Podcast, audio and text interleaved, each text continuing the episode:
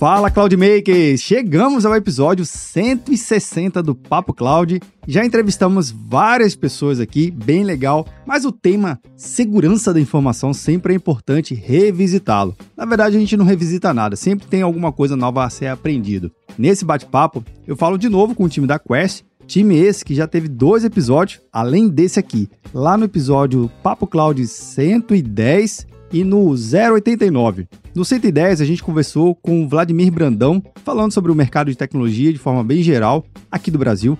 Episódio esse que eu recomendo você ouvir, porque entender do mercado de tecnologia brasileiro é sempre legal porque você cria um contexto totalmente nacional. Óbvio que pesquisas internacionais são legais, mas quando a gente tem aquele dado e aquele ambiente mais local, sempre cria um contexto diferente, não é verdade? E lá no episódio 89, 089 do Papo Cloud, a gente falou com Rogério Soares. Nesse episódio, a gente falou sobre os desafios das empresas em cibersegurança em cloud computing.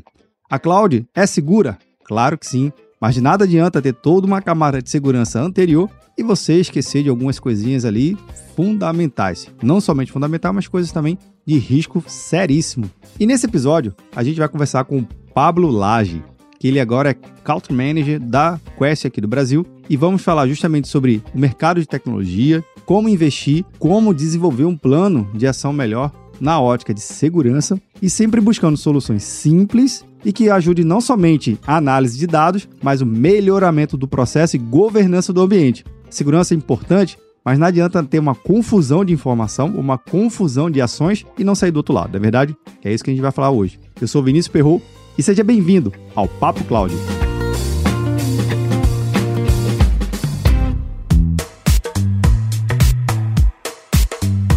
Bem, aproveitando que esse episódio vamos falar sobre segurança da informação, eu também indico aqui algo que é tão importante como a segurança, que é a sua carreira. Veja só, toda e qualquer área de tecnologia, ele pede conhecimento na área de segurança, na é verdade? Você se especializa, se capacita, tira um monte de certificação para complementar a sua área principal, seja você um desenvolvedor, um arquiteto, um analista de negócio ou até mesmo um arquiteto de cloud, não importa qual é a frente de atuação. Você precisa complementar suas habilidades de hard skills, que são as suas habilidades voltadas para a área técnica. Mas, afinal de contas, o que é um hard skills? Para que serve isso? Ou melhor dizendo, o que, isso vai me ajudar numa vaga tão sonhada que eu estou participando de um processo de seleção e recrutamento? Justamente sobre esse contexto que a gente desenvolveu uma série bem especial voltada para time de tecnologia da informação. Você mesmo que está ouvindo esse episódio, melhorar aquelas habilidades na hora de uma entrevista e seleção é super importante e crucial, e até mesmo valoriza cada hora estudada e com certificações habilitadas, não é verdade? Então, de nada adianta ter somente habilidades técnicas, mas não saber exatamente como se comportar numa entrevista de emprego. Fica aqui a minha recomendação para você: Shark IT Podcast, um podcast pensado por uma empresa de recrutamento e seleção de profissionais de TI para profissionais de TI. Várias dicas, recomendo muito acompanhar. Link na descrição ou basta fazer uma busca por Shark IT Podcast no seu aplicativo de podcast. E aí, gostou do tema? Espero por você, viu? Se você quiser também mandar uma mensagem aqui pra gente, tem duas formas. Lá no nosso grupo do Papo Cloud Makers, link na descrição, ou direto do WhatsApp aqui para mim. Anota aí, 81 97313 9822. Bora lá pro nosso Papo Cloud?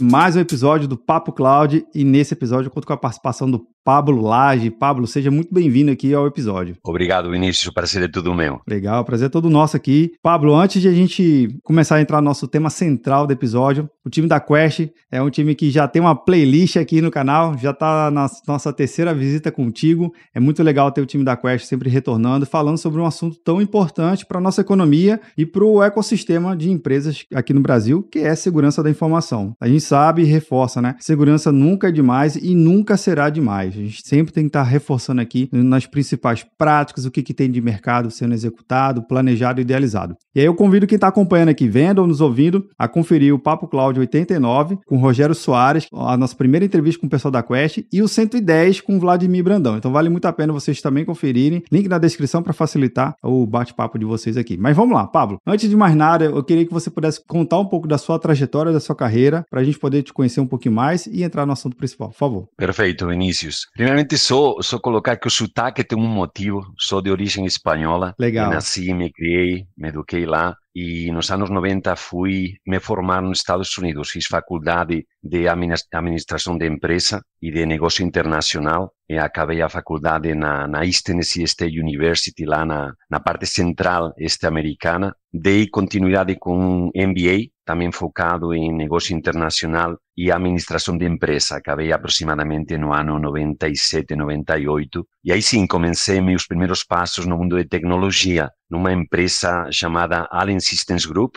ASG, muito focada na época em mainframe, tudo que era monitoração, performance, backup desse mundo. Era líder nesse mercado e para mim foi e, uma história muito bonita. Foram 17 anos onde aprendi e, minha base, base meio e, fim quase né, de toda essa vida profissional em, em TI. Comecei lá mesmo nos Estados Unidos e a empresa estava procurando a abertura de todo o que era operação na América Latina. E final de 98 fui destinado eh, dentro de um time né, a abrir a empresa, contratar profissionais, procurar toda a logística, infraestrutura para ter uma operação direta aqui em São Paulo, no Brasil, né? E após três anos de conquistar tudo isso, foi uma nova missão em Buenos Aires, que era abrir todo que era operação no que chamávamos eh, SOLA, né, que era Argentina, Uruguai, Chile e Peru. Então, meu início foi basicamente abrir as operações, obviamente cuidar de um ecossistema de canais né, dentro da ATI muito importante que era para, para a empresa, né, a abertura de forma direta com um híbrido que era apoio, gerenciamento e treinamento dos canais para que produzissem né, as metas estabelecidas. E em, em 2006 a empresa tomou a decisão de me dar a liderança da América Latina. Voltei para São Paulo, fui diretor de vendas na SG para toda a Latam, baseado em São Paulo, e para mim foi muito importante porque todo esse, esse caminho de tanto morar aqui como morar em Buenos Aires, viajar por toda a América Latina, me deu uma visão muito clara e muito rica de tudo o que precisavam as empresas na época, né, a nível de desafios, a nível de projetos. Então, acho que, que esses primeiros passos foram bem ricos para mim, foram muito, ou seja, me formaram na parte comercial e na parte técnica, entendendo os desafios de países como México, com leis e projetos locais, Colômbia principalmente, a Sola que te falava, e obviamente Brasil, né, que era o, o, o primeiro passo. E teve um passo também curto pela BMC, fui diretor de contas estratégicas, até chegar na Quest, que foi em fevereiro de 2020. Entrei aqui na Quest como diretor de canais e alianças e distribuição para toda a América Latina. Nosso ecossistema muito forte e dedicado, então era uma responsabilidade bastante forte. Foram dois anos e, desde fevereiro deste ano, assumi a cadeira da Operação Brasil como Country Manager Brasil. É um pouco da minha trajetória nos últimos 19, 20 anos, Vinícius, que, que estou no mercado de TI aqui na América Latina. Poxa, Pablo, que sensacional. Primeiro, o que mais me chamou a atenção aqui foi a sua trajetória acadêmica, porque não essencialmente ela veio conectada ao mundo de tecnologia. Pelo menos a analogia que eu consigo fazer aqui, Pablo, aí eu queria que você me corrigisse se eu estiver errado, né? Que se você entende bem a cabeça do gestor do negócio e você dominando essencialmente a tecnologia no, na sua excelência, você já consegue transformar todo aquele linguajar, aquele conjunto de um idioma praticamente único para a área de negócio, o que, que a tecnologia pode ajudar. Então, eu acho que para você eu vejo como uma grande vantagem, né? Porque você entende exatamente quais são as preocupações de um gestor, né, para fazer a empresa crescer e a tecnologia como encaixar em momentos específicos que vai ajudar. Faz sentido essa minha, a minha linha de raciocínio? Sim, de, de fato, a nível de desenvolvimento e inovação nas empresas, pelo menos o que eu visava era transmitir exatamente esses desafios, essas leis locais, às vezes que uma empresa americana Sim. sempre trabalha na empresa, não conhecia, né? Para quê? Basicamente para poder desenvolver a futuro ou funcionalidades, ou inovação, ou versões de soluções que atendam esses mercados, que atendam esses desafios. Então, para mim, sempre foi muito importante estar perto desses gestores, desses executivos que comandam ou não né, aos desafios. Eles, dentro da área de TI, têm o desafio de buscar tecnologia, desenvolver tecnologia para ajudar o negócio, o business das empresas. Então, para mim, foi muito enriquecedor. E não só no Brasil, como falavam, né? era toda a América Latina. Cada país tem suas eh, particularidades. Né? Então, acho que fui abençoado e me deu um, um, um, uma vida profissional, um backup de TI que não conhecia muito rico e foi uma celeridade rápida em aprender. Às vezes, estudar TI é um fator super importante, mas a experiência em campo, Vinícius, acho que é a primordial, é a mais importante no nosso dia a dia.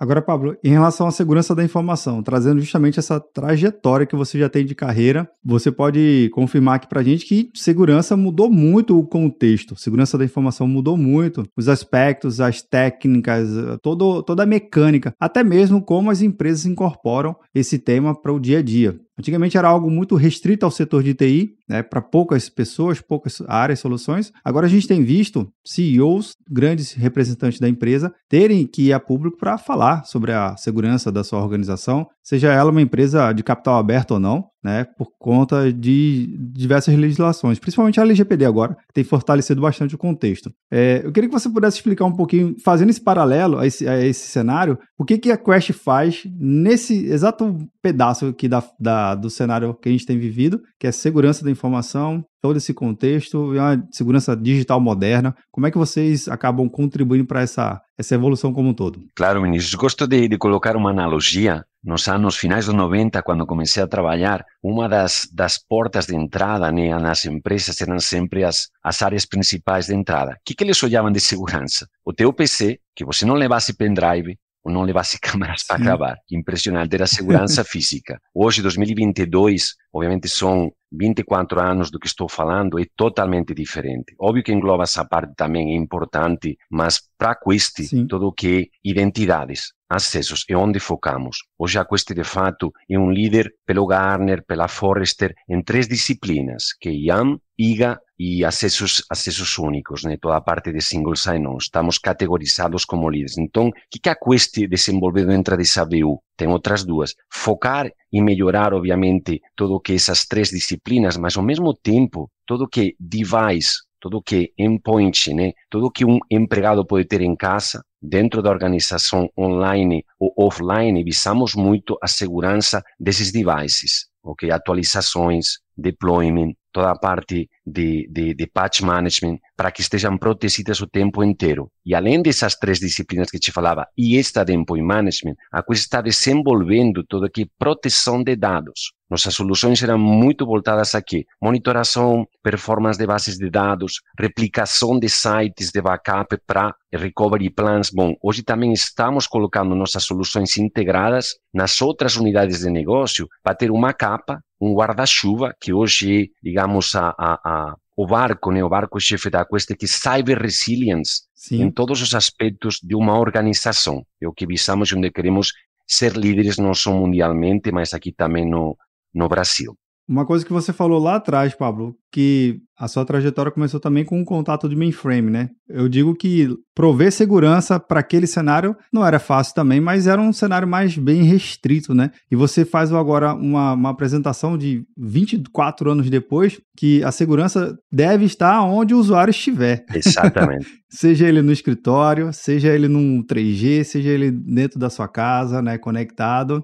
Como é que você tem percebido a mentalidade do, do mercado também, dos gestores, não somente de TI, mas dos empresários, para olhar assim, poxa, realmente a minha empresa, o meu negócio também tem que estar tá provendo segurança nesses aspectos, porque eu posso, inclusive, não existir amanhã por conta da segurança. Né? A gente tem visto aí alguns casos de que empresas ficam indisponíveis pelo, pelo seu serviço e perdendo bilhões de, de, reais todo, todo dia ou cada minuto que estão parados. Né? Como é que você tem percebido isso? Vinícius, eu acho que posso te falar de um evento que participamos recentemente aqui no sul do Brasil, em Costão do Santinho, Florianópolis, onde estavam aproximadamente 140, 160 CIOs das empresas de medianas a grandes do Brasil. Tivemos contato com mais de 70% desses executivos, e, e, como te falava, os CIOs ou representando os CIO mais altos executivos das empresas brasileiras que colocam prioridades, que veem os desafios e a grande maioria, óbvio, podem ter projetos A, B e C, mas a grande maioria mostrou uma preocupação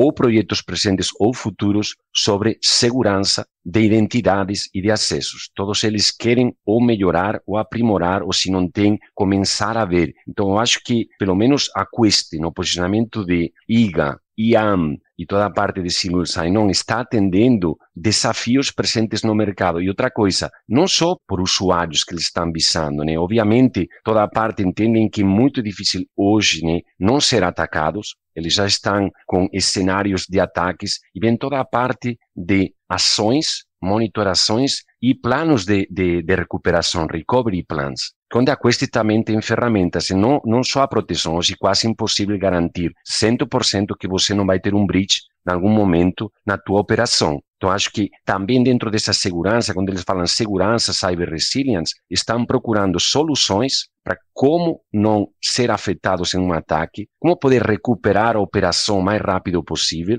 e não ter prejuízos econômicos grandes, né? Eu acho que são os desafios que eu enxergo hoje, não só por esse evento, mas pelos últimos anos trabalhando aqui Sim. na Quest, né? Tanto no Brasil como lá fora, Vinícius. Pablo, não pude ter esse insight aqui no exato momento que você falou, né? Buscar soluções, porque às vezes eu participo de algumas discussões que se fala muito de ferramenta e que é ferramenta A, ferramenta B e que tem que ter tal feature ou não, e às vezes esquece de uma coisa que você na sua fala deixou bem claro, pelo menos para mim está super claro, de buscar o como das coisas, né? Como vai ser feito, como vai ser planejado, como vai ser desenvolvida a estratégia, ter um bom software óbvio, faz todo o contexto uhum. é, acontecer de forma muito mais rápida e assertiva. Mas também em buscar na estratégia, na operação e executar esses planos, né? Se é, você tem um, um plano de disaster recovery, se você só está na ferramenta e não executa, não operaciona, não testa, não, não pratica isso com a sua equipe, você nem sabe se realmente aquilo tudo ali vai funcionar quando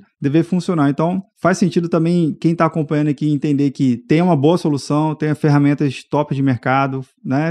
Entre em contato com a Quest, fica aqui minha, a minha dica, mas também execute os planos, né? Bote em prática, né? Não fique só na, na teoria, não. Vá para vá o campo também. É isso? É isso. Para mim, uma sugestão, obviamente, para, as empresas, para os CIOs ou CISOs, né? É super importante entender onde estão os potenciais breaches das empresas ou carências, né? Para começar a melhorar. Isso é um início de um plano. Pode ser feito internamente ou com consultorias. Né? A Quest não visa só a comercialização de um software. A Quest visa um assessment inicial, tenta ajudar o, o, cliente a entender onde podem ter as necessidades mais básicas, mas tem que ter um plano, tem que ter umas ações definidas antes de começar a escolher por que caminho seguir, ou que tecnologia adquirir, ou inclusive qual parte. Né? Eu acho que o que daria como dica aqui a, a um CISO ou a um CIO é sempre olhar as pontas, que é a parte de endpoint management, tanto por devices como por usuários, essa parte primordial, ter uma ação de gerenciamento monitorando unificado de tudo isso é super importante. Não adianta você monitorar mundo SAP, mundo Oracle, quando podem estar entrando por mundo Microsoft. Isso tem que estar muito bem centralizado, tem que ter eh, toda análise de logs e, obviamente, um time bem treinado. Não é só a solução, mas eles têm que ter o uso da funcionalidade de todos os features 100%, senão sempre tem algum tipo de carência ou porta aberta a ataques, sejam internos ou externos. E por último, sempre,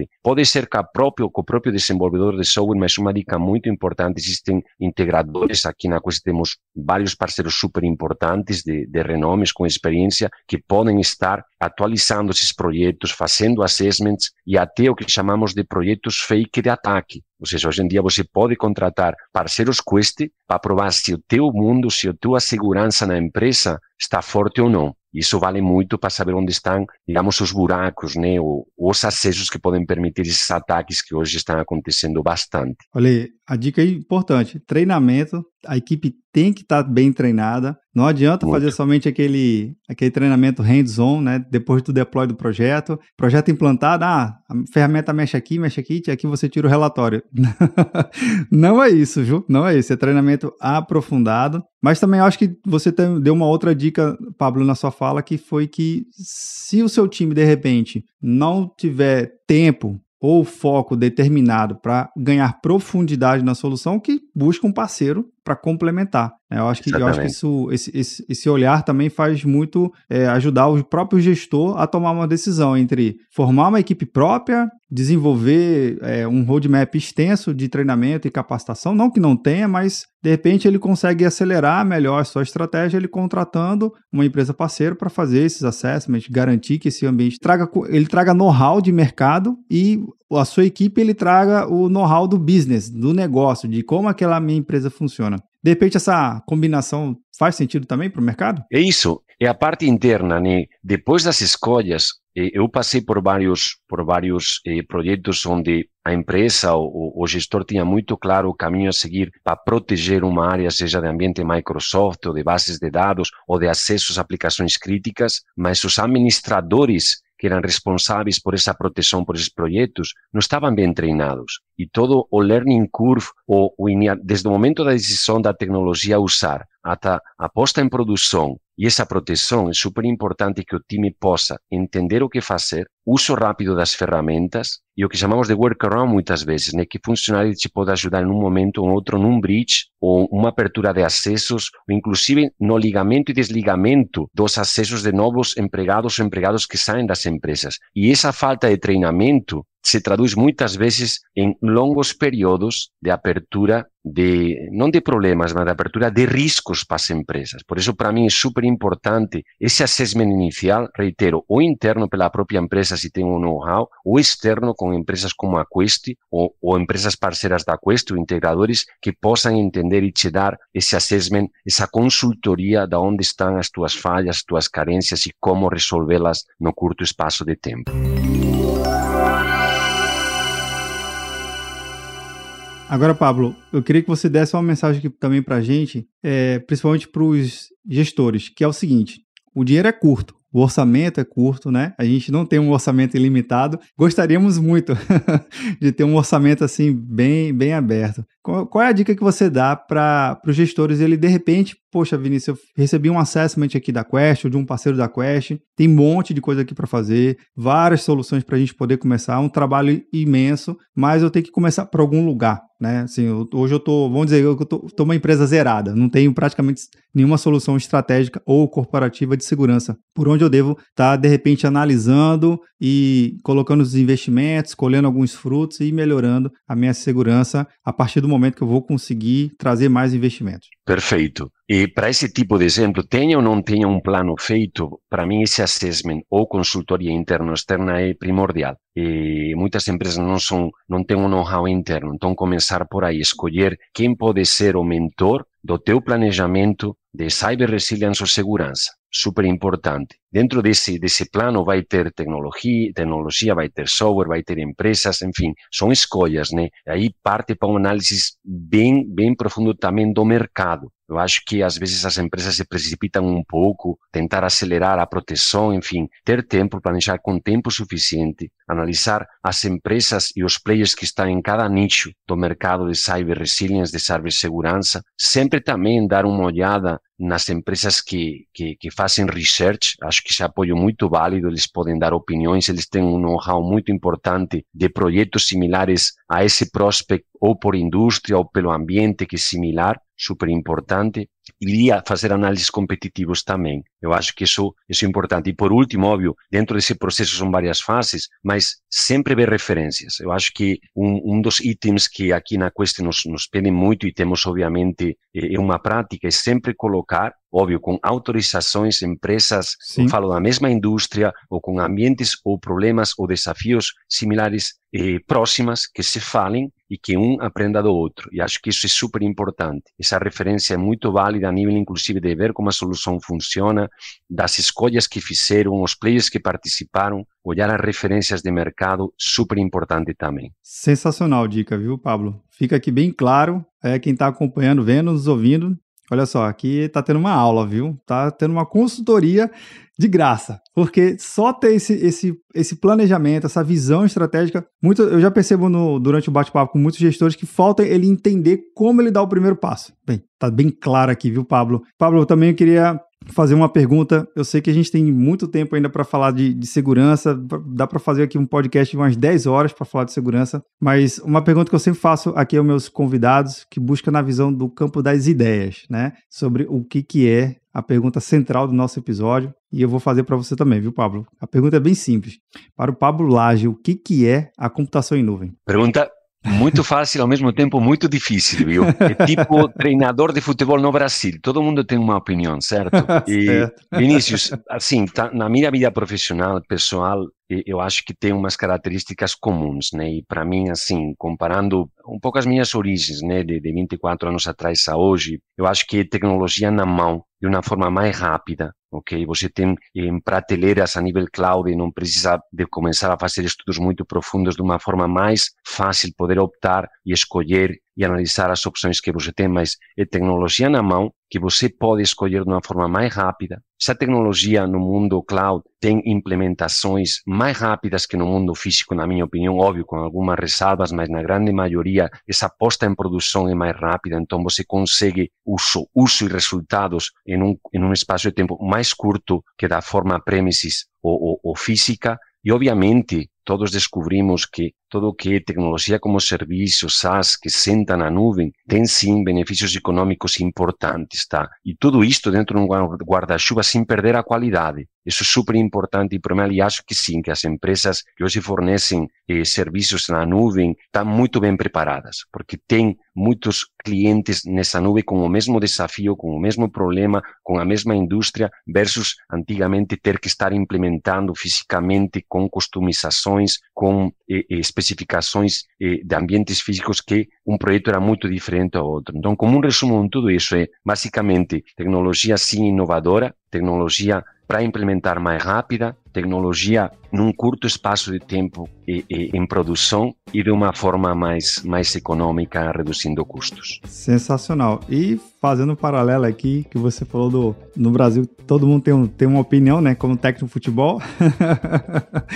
e aqui também fica a sua, e é legal que faz com que a gente consiga perceber óticas e visões e ideias diferentes sobre um tema que a gente vem trazendo a cada episódio para refletir justamente sobre isso, como as coisas são, como as coisas são, vão acontecendo nas empresas utilizando a tecnologia que está aí praticamente em todas as organizações, independente do tamanho. Pablo, adorei o bate-papo aqui, riquíssimo, cheio de insights. Tenho certeza de que quem está acompanhando também gostou bastante. E já faço até um convite para quem está acompanhando. Esse tema não acaba aqui não, a gente continua discutindo lá no Papo Cloud, no grupo do Papo Cloud Makers. É um grupo que a gente acaba discutindo nesse episódio e tantos outros que já passou por aqui. Link na descrição para ficar mais fácil. Pablo, volte mais vezes, viu? Por favor. Vinícius, muito obrigado pelo convite. Um prazer e é só chamar. Estamos aqui. Estou aqui. Um prazer novamente. Você que está nos acompanhando, gostou de algumas ideias, compartilhe, viu? Não deixe de compartilhar esse episódio, deixe um comentário também. Isso ajuda a ganhar mais relevância aqui no canal. E aí, tá na nuvem?